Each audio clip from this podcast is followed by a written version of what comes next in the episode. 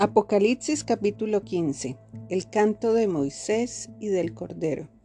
Luego vi en el cielo otro maravilloso suceso de gran importancia. Siete ángeles sostenían las últimas siete plagas, que compartirían la ira de Dios. Vi delante de mí algo que parecía un mar de cristal mezclado con fuego. Sobre este mar estaban de pie todos los que habían vencido a la bestia a su estatua y al número que representa su nombre. Todos tenían arpas que Dios les había dado y entonaban el canto de Moisés, siervo de Dios, y el canto del Cordero. Grandes y maravillosas son tus obras, oh Señor Dios, el Todopoderoso. Justos y verdaderos son tus caminos, oh Rey de las naciones. ¿Quién no temerá, Señor, y glorificará tu nombre? Pues solo tú eres santo. Todas las naciones vendrán y adorarán delante de ti, porque tus obras de justicia han sido reveladas. Las siete copas de las siete plagas. Luego miré y vi que se abría por completo el templo que está en el cielo, el tabernáculo de Dios los siete ángeles que sostenían las siete plagas salieron del templo. Estaban vestidos de lino blanco, sin mancha alguna, y tenían una banda de oro que cruzaba el pecho.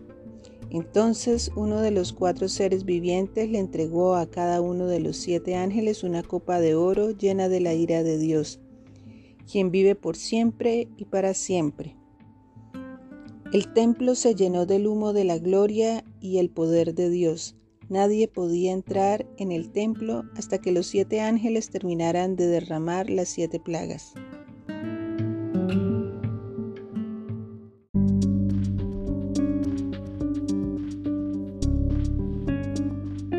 Apocalipsis capítulo 16 Luego oí una voz potente que venía del templo y decía a los siete ángeles, Vayan y derramen sobre la tierra las siete copas que contienen la ira de Dios. Así que el primer ángel salió del templo y derramó su copa sobre la tierra, y a todos los que tenían la marca de la bestia y que adoraban a su estatua les salieron horribles llagas malignas.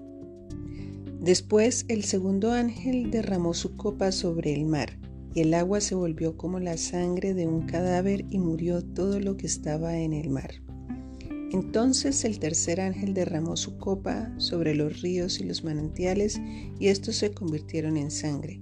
Y oí que el ángel que tenía autoridad sobre todas las aguas decía, Oh Santo, el que es y que siempre era, tú eres justo, porque has enviado estos juicios como derramaron la sangre de tu pueblo santo y de tus profetas tú les has dado a beber sangre, es su justa recompensa.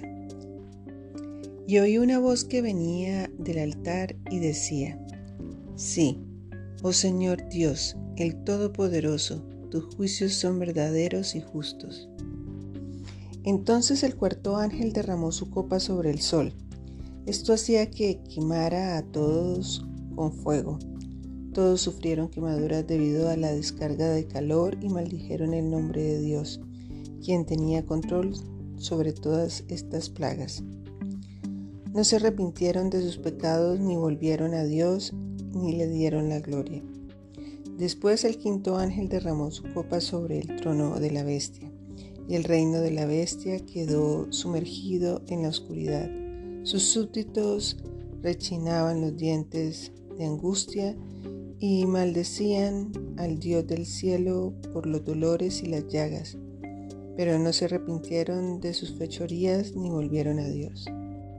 Luego el sexto ángel derramó su copa sobre el gran río Éufrates, y éste se secó para que los reyes del oriente pudieran marchar con sus ejércitos sin obstáculos hacia el occidente.